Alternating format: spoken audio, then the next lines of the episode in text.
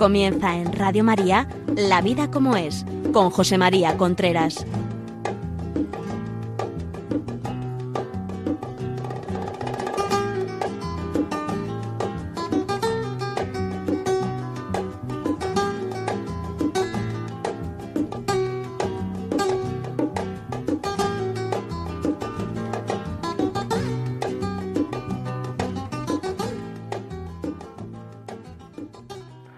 Amigos, aquí estamos nuevamente en La Vida como es. Hoy es miércoles 11 de la mañana. Hoy vamos a hablar de lo que es el, el bueno, de la pareja, de la relación de pareja.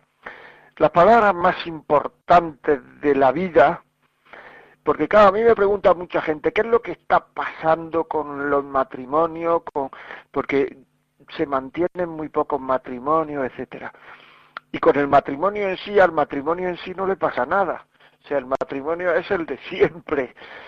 Le está ocurriendo quizá a las personas que van al matrimonio. En primer lugar, porque mmm, la educación emocional, la educación amorosa en nuestra sociedad la están llevando los programas del corazón. Es decir, los grandes educadores en el amor en nuestra sociedad están siendo los programas del corazón, las películas del corazón, las películas de Hollywood que habla emocionalmente, etcétera, etcétera.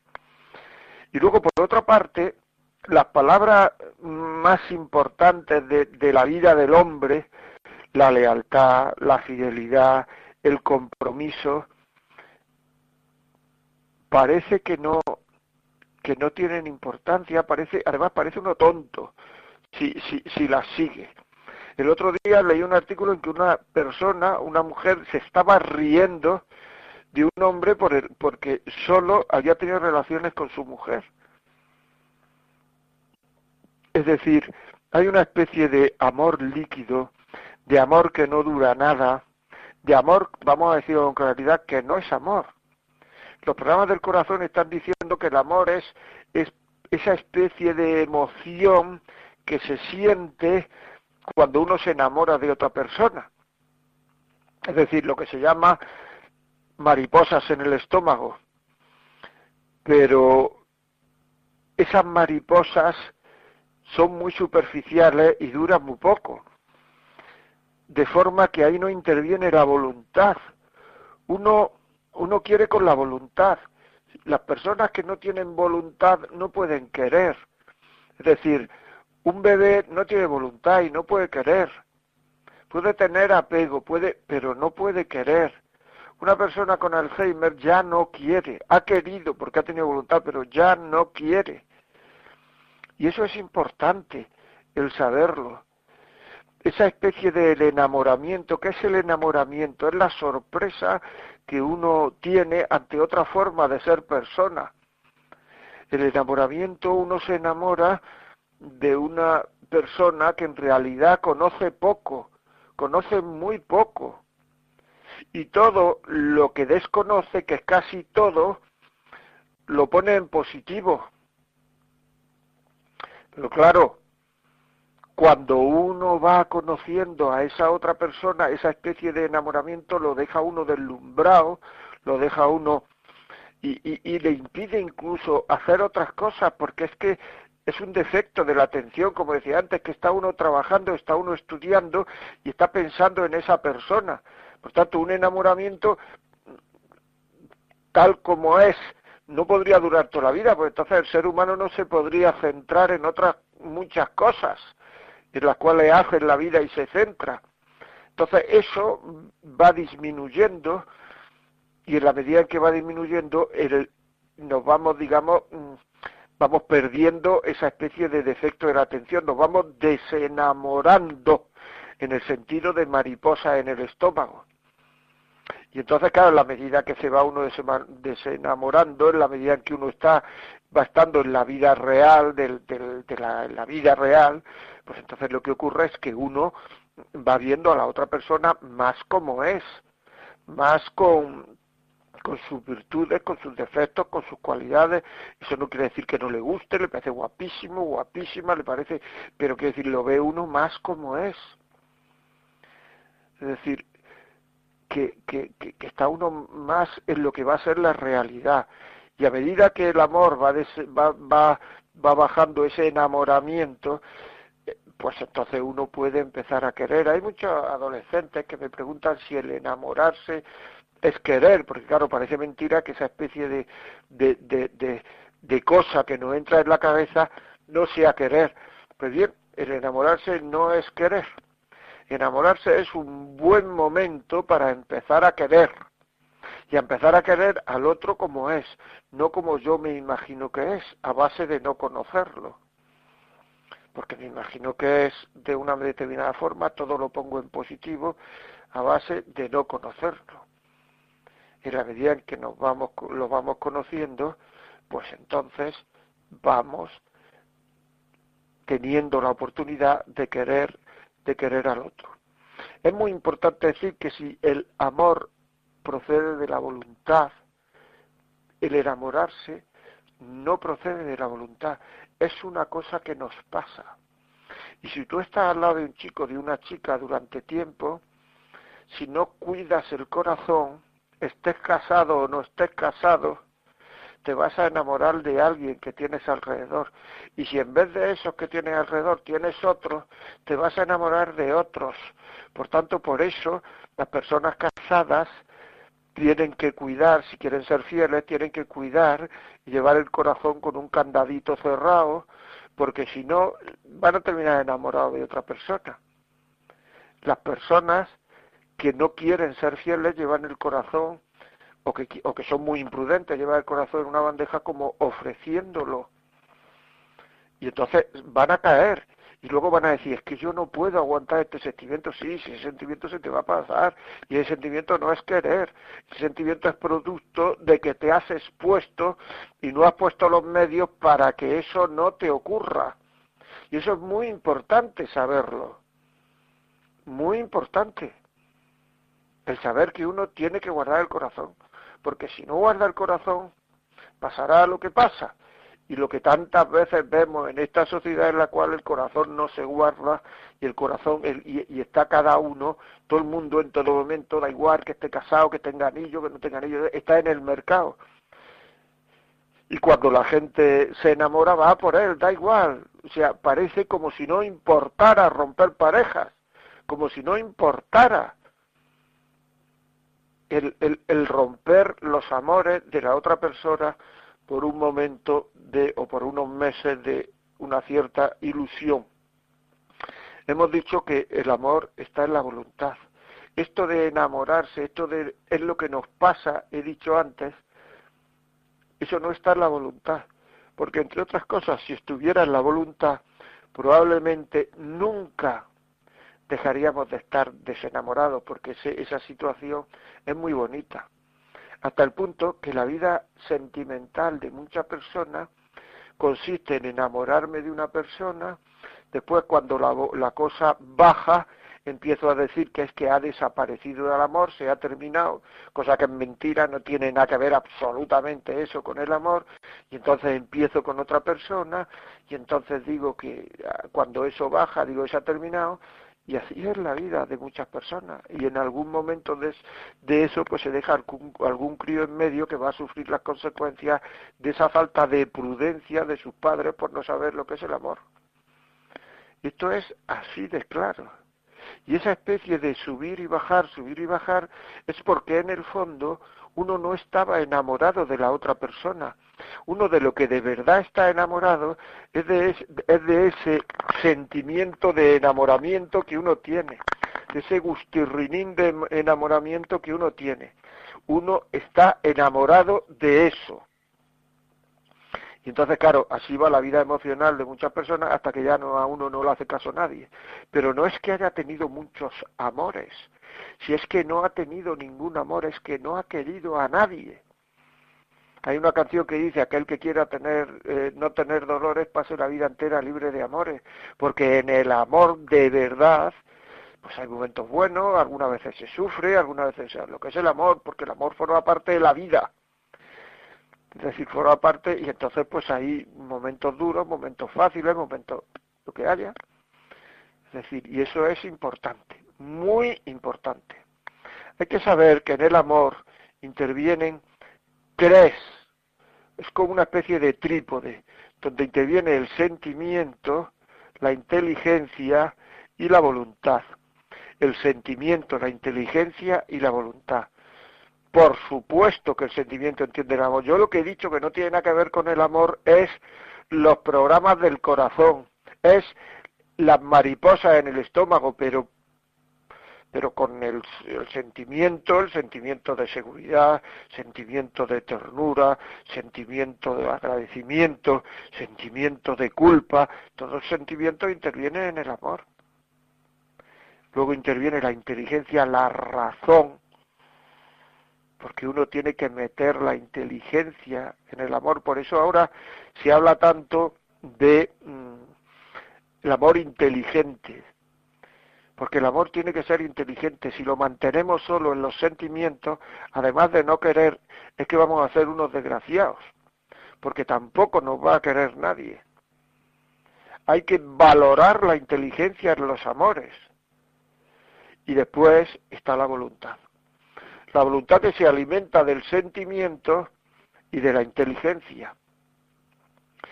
Si uno no tiene no emplea la razón en el amor, pues entonces intervienen solo los sentimientos. Y si los sentimientos que intervienen son solo las mariposas en el estómago, pues entonces, claro, la, voluntad pues dice que sí, dice que sí a cualquier cosa que no tiene nada que ver con el amor. Esa es la causa, por ejemplo, de que haya tantas relaciones sexuales prematrimoniales en gente que no le gustaría que, lo, que, que hubiera que tenerla. Hay gente que toda la vida ha dicho, yo me quiero casar virgen, porque eso lo he visto yo, he hablado con muchas personas. Entonces, ¿y qué es lo que te pasó? Ay, pues que es que yo quería mucho, me gustaba mucho, me, me apetecía mucho, y entonces, o sea, que la inteligencia, la voluntad, perdón, la metiste, la alimentaste solo de ese sentimiento superficial de las mariposas y no utilizaste para nada la razón. Y si la utilizaste fue tan poco que el sentimiento superficial superó a la razón. Eso es lo que en realidad pasa. Y entonces hace uno lo que pues lo que no tenía previsto en la, en la vida hacer, lo que después de terminar está uno enseguida ya diciendo no debía de haberlo hecho, pero ya hay que volver a empezar, ya no hay vuelta, vuelta vuelta atrás, por eso yo hablo tanto de la segunda virginidad. Hay que volver a empezar con el, con el ejemplo, con, el, con, con, la experiencia de esta primera virginidad que uno no ha sabido mantener y que le ha hecho sufrir. Es así. Y luego hay que saber que hay que el hombre tiene amores que se pueden perder y amores que no se pueden perder. No todos los amores del ser humano son iguales. Hay unos amores que uno puede perder y hay amores que no puede perder. Y, dentro de los amores que uno puede perder está el amor a la pareja. Y dentro de los amores que uno no puede perder está el amor a los hijos, el amor a los padres. Y entonces estos amores que uno puede perder tiene que alimentarlos para no perderlos. El amor al trabajo, no el al trabajo que estoy haciendo, sino al trabajo bien hecho, al trabajo, al trabajo como fuente de crecimiento del hombre, también se puede perder y lo puede uno convertir el trabajo solo para ganar dinero en el sentido más menos noble de la palabra. Es decir, estos amores se mantienen con conocimiento, con formación, con inteligencia, alimentando la inteligencia. Es decir, si uno no sabe por qué está casado, si uno no sabe por qué trabaja, si uno no tiene un sentido de la vida, un porqué para hacer las cosas, uno se moverá única y exclusivamente por el sentimiento superficial. Porque ese sentimiento superficial tiene su transcurso, que es que mm, ese amor producido por el sentimiento superficial, pues termina en apatía, en aburrimiento, en no saber por qué hace uno las cosas, en amargura, en tristeza. La tristeza es una de las situaciones humanas que más adormecen la voluntad, incapacidad de luchar por mantener los amores. Y entonces se produce un solapamiento y entonces uno se va buscando por ahí compensaciones en estos amores que son que se pueden perder si uno solo los alimenta con las mariposas en el estómago. Con el trabajo pasa igual, el primer trabajo, un, contentísimo, ya tengo trabajo, ya tengo la carrera, ya he hecho el máster, ya no sé cuánto, etcétera, etcétera. Pero hay que apelar a la perseverancia, ¿verdad? Hay que apelar a la fidelidad. La fidelidad es querer porque yo quiero querer. La perseverancia es aguantar. Uno puede perseverar en el tiempo, en los amores, porque no sabe dónde ir, porque no sabe con quién ir, porque no sabe cómo se va a mantener, porque no sabe. Pero en cambio, cuando uno lo que hace lo hace porque le da la gana, ya no está perseverando, ya está dentro de la fidelidad, porque lo hace con libertad. Y ahí está la libertad, el amor, la verdad, ser fiel, todo eso que forma una especie de unidad en el ser humano, que produce una situación de estabilidad interior que hace que el hombre pueda madurar, pueda mejorar, pueda ser una persona que vaya mejorando en su personalidad y en su criterio. Todo esto es importante que lo sepamos. Y para evitar esto que estoy diciendo, de, de, esa apatía, de ese, de, ese, de ese solapamiento, que en realidad ese solapamiento termina viniendo. Y entonces uno pues se busca a fulanita, fulanito, se busca un trabajo por la tarde, que es el que de verdad me interesa y el trabajo de por la mañana.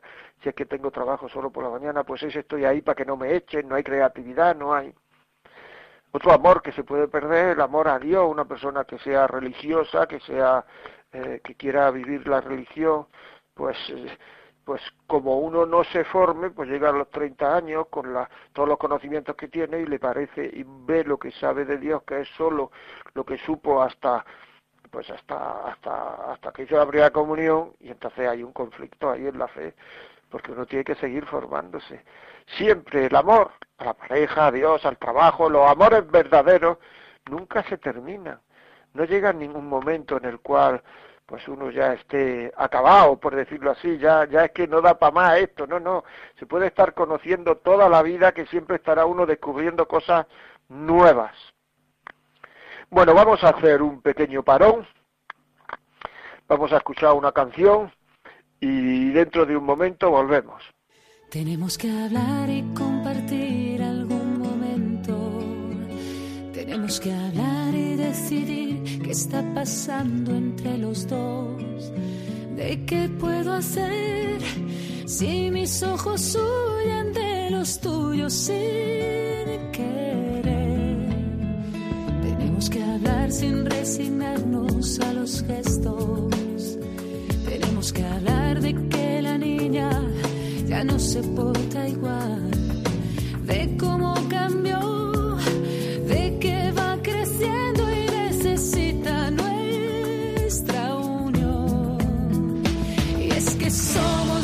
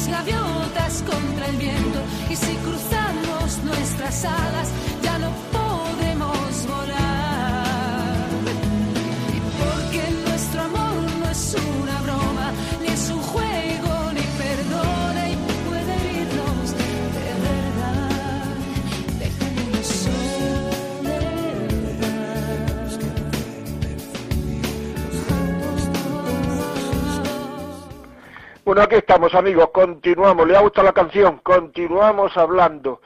Estamos hablando hoy de mm, relación de pareja. Estamos hablando, ya saben ustedes que si este programa, mm, digamos, ve que lo quieren tener en casa, por la razón que sea, pues llámelo al, llamen al teléfono 91 822 8010 91 822 80 10. Eh, es un teléfono en el cual usted puede pedir el programa y nosotros se lo mandamos en un MP3, en un DVD, en fin, se lo mandamos a casa. Por otra parte, si quiere escribirnos, si quiere eh, decirnos alguna cosa, hacernos alguna consulta, pues pueden entrar en la vida como es arroba radiomaria.es la vida como es arroba radiomaria.es. Ahí nos escriben y contestaremos. Eh, hemos contestado a todas las preguntas anteriores que nos han hecho, excepto las del principio del coronavirus, que nos hicieron hay una serie de preguntas que no supimos, vamos, que se nos pasó, porque había muchas y se, pasó, se nos pasó el contestar. Muy bien, pues seguimos, seguimos, seguimos. Estamos hablando de cómo no perder esos amores. La formación, formándonos, sabiendo, sabiendo que a base de formarse uno termina queriendo. Porque ¿qué es lo que tiene la formación? La formación lo que tiene es que cuando uno cae, vuelve a levantarse. Cuando uno cae, vuelve a levantarse. Es decir, que si uno le pega un bocinazo a su mujer, por decir algo, pues uno le pide perdón. Si uno le pega un bocinazo a su mujer y no se forma, no tiene deseo de querer, no tiene, pues entonces lo que ocurre es que la mujer se molesta y uno le dice, oye, es que eres muy sensible, por ejemplo. Hay que saber que la formación es muy importante para ser felices en la vida. Seguimos. Otra de las cosas que influye en la relación de pareja es las opiniones y las creencias. Una opinión es aquello que yo sostengo. Yo sostengo una opinión, por ejemplo, que este equipo de fútbol es mejor que este otro o que lo que sea, una opinión. Una creencia es aquello que me sostiene a mí.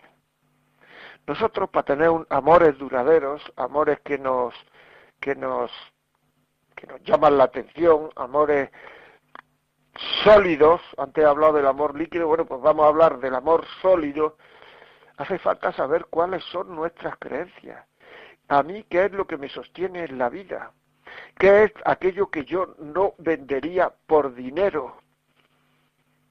Aquello que yo quiero vivir independientemente, que no soy comprable en ese tema, que no soy comprable en ese tema. Eso es muy importante. Porque muchas veces lo que sostiene a una pareja es sencilla y únicamente la emoción.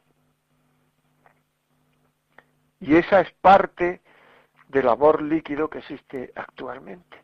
En el momento en que la emoción desaparece, en el momento en que la emoción desaparece, se ha terminado el amor está sostenido solo por emociones y la emoción no es estable, porque entre otras cosas una de las características de la emoción es que no sea estable. O sea, usted tiene, por ejemplo, un ataque de ira, ese ataque de ira no es duradero. Antes o después esa ira va a bajar.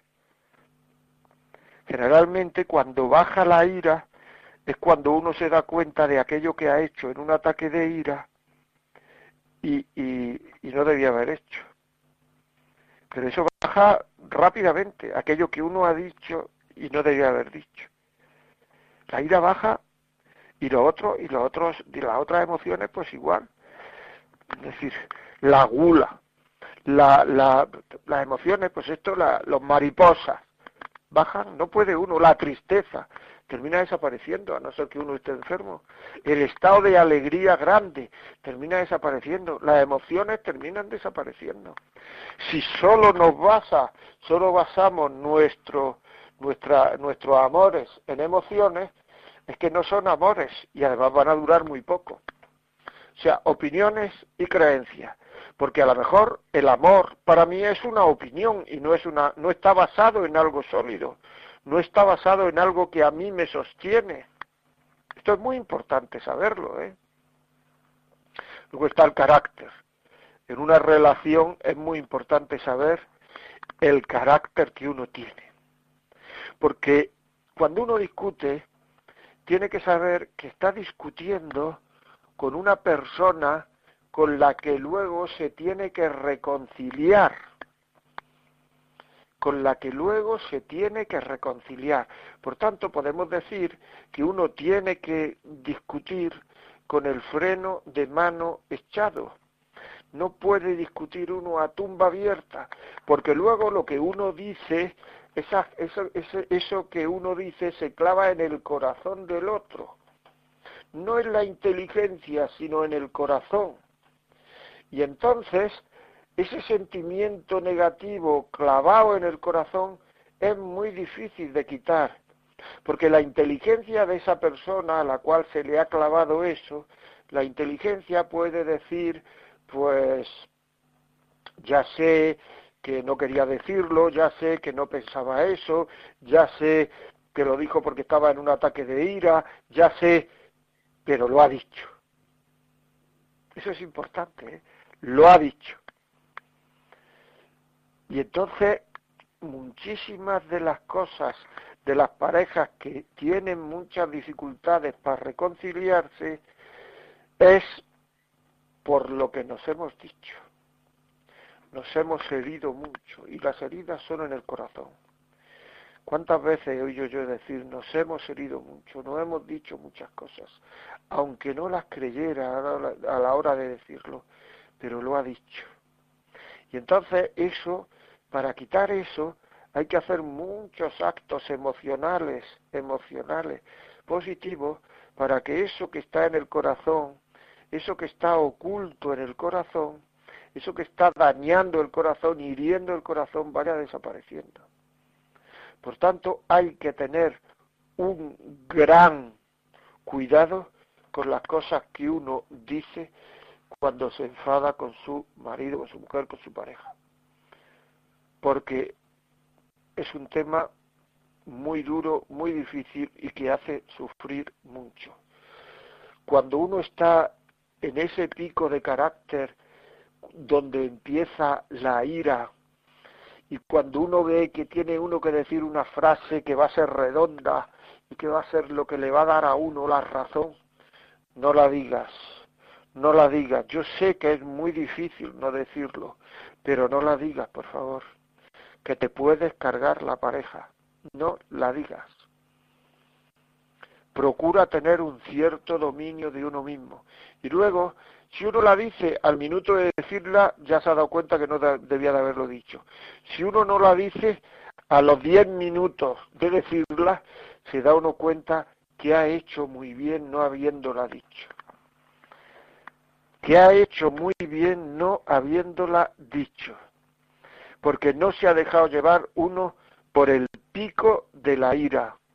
El pico de la ira siempre es malo, muy negativo, eh, eh, o sea, no, no te dejes llevar nunca. Hay que saber dominar el carácter, saber dejar, saber callar, saber que cuando baje la ira uno se va a dar cuenta de que esa cosa no era tan importante, no era tan importante. ¿Cuál es la droga que más parejas, matrimonio rompe? Pues la droga que más matrimonio rompe es el deseo de llevar razón. Muchas veces me lo preguntan y piensa que yo voy a decir que es la cocaína, la heroína, el tabaco, el sexo, el derecho, de, el deseo de llevar razón. Porque ya no, ya es igual, ya no importa, ya no importa lo que uno mm, digamos, de lo que se esté hablando, pues que estaba la puerta abierta, que estaba cerrada, que estaba la ventana abierta, que estaba cerrada. Y entonces uno pelea ahí y lucha ahí y no calla como si le fuera la vida, como si le fuera la vida. Y ya al final a los dos les da igual cómo esté la puerta, cómo esté la ventana, cómo esté, le da igual. Uno ahí por lo que lucha, por lo que pelea, por lo que eh, donde está poniendo ahí parece el honor de un caballero andante, es en el deseo de tener razón. Y entonces discusiones que no ni se hablaría de ellas, que no se hablaría, discusiones que son, digamos, tonterías, que son bobadas, pues se convierten en una cosas tremendamente, tremendamente, pues duras para la pareja porque se dicen muchas cosas y traen una cosa. Y luego también otra cosa muy importante es no traer el pasado a la discusión actual. Porque muchas veces si uno ve que está perdiendo en la discusión actual, pues entonces lo que hace es traer una discusión del pasado en la cual ganó y ponerlo encima de la mesa. Entonces, pues podemos decir que, no sé, que el otro día cuando no te portaste bien conmigo porque no me saludaste o que, o que tu padre no le regaló al niño nada en su primera comunión. Que bueno, pero si hace 10 años que el niño hizo la primera comunión, sí, pero ahí lo ha traído eso para poner ahí a, una situación en la cual yo estoy ganando. ¿Me explico? Es decir, el pasado, pasado está. Lo perdonado, perdonado está. No puede decir uno perdón y luego cada vez que me interesa sacar el perdón fuera. No puede ser. Que no puede ser eso. Traer aquello, pero no hemos dicho que esto estaba perdonado. ¿Para qué lo trae otra vez aquí? En fin, amigos, que hay que ser listos. Hay que el amor tiene mucho de inteligencia, como he dicho antes, y la listeza es importante para saber mantener los cariños. Bueno, vamos a poner otra cancioncita, no nos pongamos tan serios, pongamos otra cancioncita y dentro de un momento volvemos.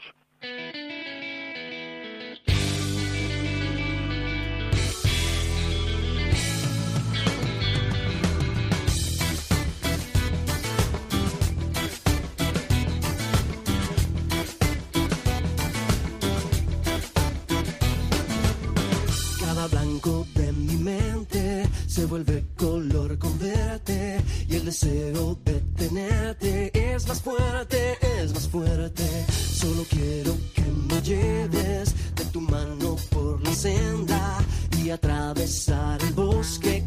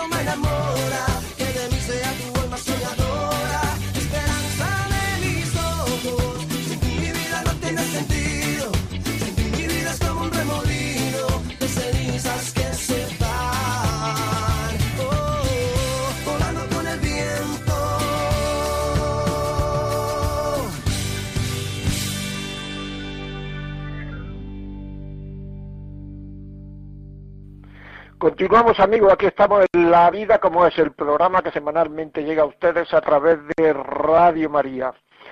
Eh, todos los miércoles a las 11 de la mañana. Estamos hablando hoy de relación de pareja. Quisiera hablar de otro trípode que tiene que ver con el amor. Este trípode es ternura, reconocimiento seguridad. Es un trípode importante en una relación de pareja. Hemos hablado en otras ocasiones eh, del trípode que es sentimiento, inteligencia, voluntad. Se quiere con la voluntad. Y eso es, digamos, un trípode para explicar lo que es el amor. Este otro trípode que estoy hablando ahora, ternura, reconocimiento y seguridad, es para vivir el amor. Hay que saber dar ternura a la otra persona. Ternura, parece ya una palabra de castellano antiguo a base de no usarla. Ternura. Y ternura muchas veces a cambio de nada. Ternura, porque muchas veces se tienen momentos de ternura porque uno o una quieren tener relaciones sexuales. Se tienen momentos de ternura. Y entonces muchas veces lo que hace eh, la otra, en este caso, muchas veces es huir de ahí. No, hay que tener ternura a cambio de nada. Saber conquistar. La ternura tiene mucho que ver con la afabilidad. Muchas veces dices, es que no hay comunicación en el matrimonio. Procura ser afable, hablable, ten ternura y verás como la comunicación brota sola. Lo que pasa es que si no hablamos nunca, no tenemos ternura, la comunicación cada vez es más difícil y nos limitamos a dar no sé, a, dar aviso, a dar información. Hoy llego a las 7, calienta el potaje en el, en el microondas, yo qué sé, o sea, mira a ver si el niño ha hecho los deberes, cosas que son informaciones, que son preguntas, que son cosas que no sé y quiero saber, o cosas que no sabes y, quiere, y tienes que saber. Pero la ternura no tiene que ver con eso. La ternura es afectividad. La ternura es decirle que me gusta. La ternura es decir cuánto vales. La ternura es decir eh, te necesito para vivir. La ternura, ternura. Reconocimiento. Reconocer la valía del otro con una cierta frecuencia. Es importante saber que, el otro para nosotros es una persona valiosa, es una persona valiosa para nosotros. Y tenemos que saber que es importante, tenemos que reconocerle lo bien que haces esto, lo bien que tratas a la gente, lo simpático, simpática que eres, lo bien que escribes, lo, el conocimiento tan grande que tienes de los demás, lo bien que trabajas, la paciencia que tienes, reconocer en el otro valores, valores. Me acuerdo que un amigo mío escribió un libro y me dijo que se lo iba a dedicar a su mujer. Y me dijo, ¿quieres que te diga lo que le voy a, poner? Y le dije que sí. Y me dijo, pues mira, se lo voy a recordar, se lo voy a dedicar a Pilar, mi mujer, con la certeza de que no lo va a leer. Tú fíjate lo orgulloso, sobre todo el hombre, se siente muy orgulloso cuando la mujer a la que ama le reconoce su valía. Me decía a través de un médico que él era un médico conocido en la ciudad, pero que su mujer no se lo había dicho nunca. Esas cosas hay que decirlas. Y muchas veces no las decimos, no vaya que se lo crea. Entonces podríamos coger y decir, bueno, ¿y qué pierdo yo si el otro se lo cree? Nada. Si el otro se cree que es una persona valiosa, no querrá perder eso. Si el otro se cree que, que me gusta mucho, no querrá perder eso. Si el otro se cree que es, es, un hombre o una mujer que sabe escribir muy bien, o sabe leer muy bien, o sabe hablar muy bien, o sabe, no querrá perder eso. Si el otro se cree no querrá perderlo. si el otro se cree que me gusta mucho, intentará seguir gustándome. O sea, no, no querrá perderlo. Por tanto, es que el que el otro se lo crea mm, mm, mm, es buenísimo. No, no, no, no nos coge ninguna ventaja por ningún lado. Porque es que parece, no vaya que se lo crea. No se lo he dicho delante de mi marido, no vaya que se lo crea. Eso me lo he oído muchas veces. No se lo he dicho esto delante de mi mujer, no vaya que se lo crea. Que no pasa nada si se lo cree. Que no pasa nada si se lo cree, hombre. Que no pasa nada. Que, que bueno que se lo crea. Y después seguridad. Decía Víctor Frank, que como sabéis es el tercer eh, psiquiatra de la línea vienesa de psiquiatría, decía que mm, en una de sus últimas investigaciones, murió en los años 90, con, ya con noventa y tantos años, este hombre era judío, estuvo en varios campos de concentración donde perdió a su mujer, a sus hijos. Y entonces, igual que Freud, que era el primer psiquiatra en la línea vienesa, decía que el hombre, no sé, vivía para la sexualidad, Adler decía que el hombre lo que le movía era el, poder, Víctor Frank dice que lo que le mueve al hombre es el sentido de la vida. Entonces este hombre hizo una, una investigación ya cuando era muy mayor y dijo que el 60% de los americanos y el 40% de los europeos viven con una persona de la que no se fían. O sea, es tremendo esto, ¿verdad? De la que no se fían. ¿Y por qué no se fían? Pues porque falta ternura y reconocimiento. Cuando una persona manifiesta ternura hacia otra persona, es una persona fiable, de la cual tú te puedes fiar. Es una persona, digamos, que, que sonríe. Una persona porque para manifestar ternura no se puede manifestar ternura con una cara así dura, con, con cara de un borrico enfadado. La ternura es sonrisa, la ternura es amabilidad, una persona. Y uno puede reír mucho, o algunas veces, pero una persona, pero sonreír es mucho más difícil. ¿eh? Una persona que habitualmente sonríe es una persona fiable una persona que me reconoce mis valores es una persona a la que le importo. Porque lo peor que se puede decir una pareja es no le importo. Si él, ella tiene ternura conmigo, tiene reconocimiento conmigo, yo enseguida sé que le importo. Y entonces no habrá inseguridad. O sea, esta falta de ternura, esta falta de reconocimiento, fundamentalmente lleva a una falta de seguridad. No me dice nada, no me cuenta nada, no me reconoce nada, no, no, no, no. Terrible, ¿eh? Terrible. Es una cosa terrible. Luego tenemos el perdón. El perdón es una cosa que forma parte del amor. El ser humano es un ser que se equivoca, que nos equivocamos habitualmente.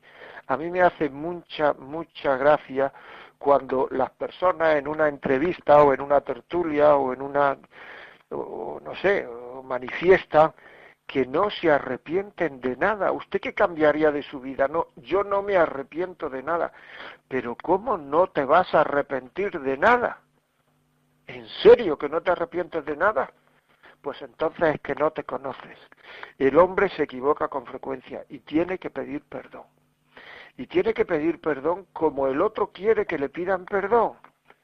Y como uno es también. Pero que el otro lo vea con claridad que le están pidiendo perdón. No puede ser, como me dijo el otro día un señor, no, yo es que cuando me enfado con mi mujer y quiero pedirle perdón, pues estoy dos días callado y entonces ella sabe que estoy arrepentido. A mí no, tengo que dos días callado y ella sabe que estoy arrepentido, pero ¿eso qué es?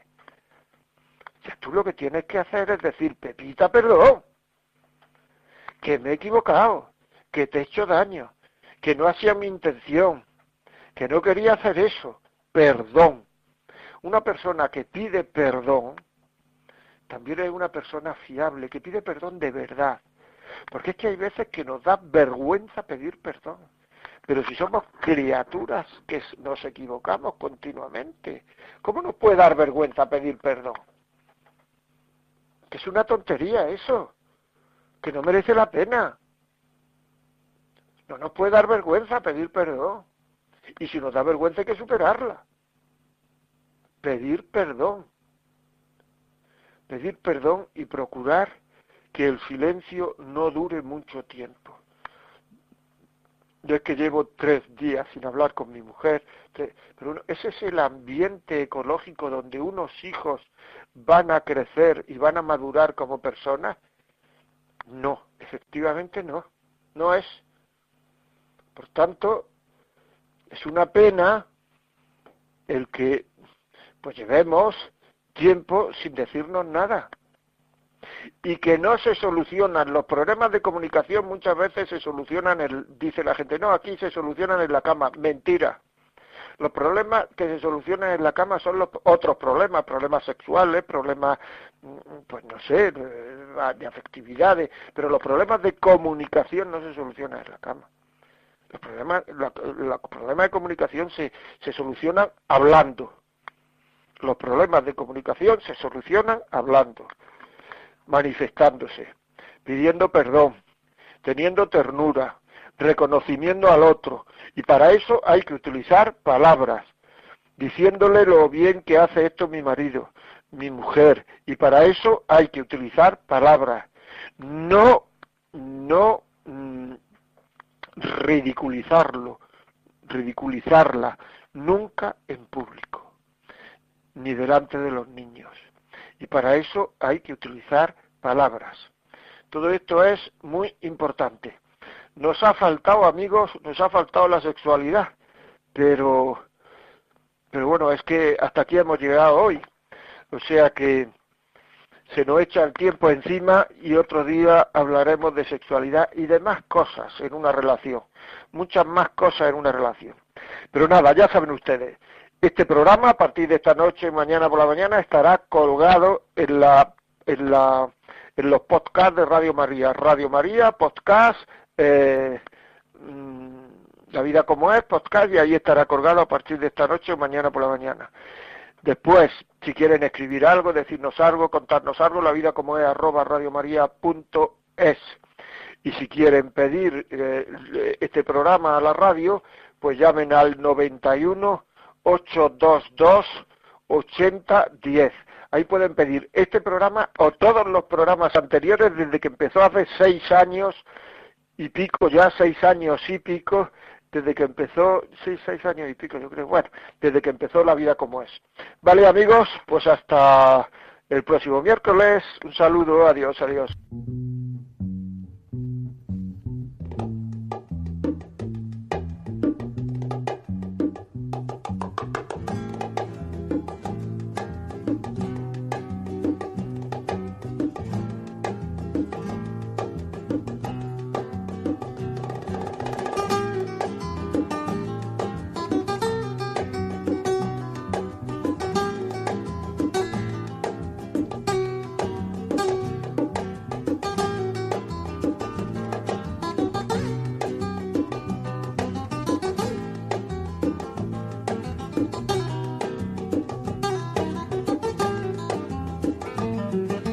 Y así finaliza en Radio María La Vida como es, un programa dirigido por José María Contreras.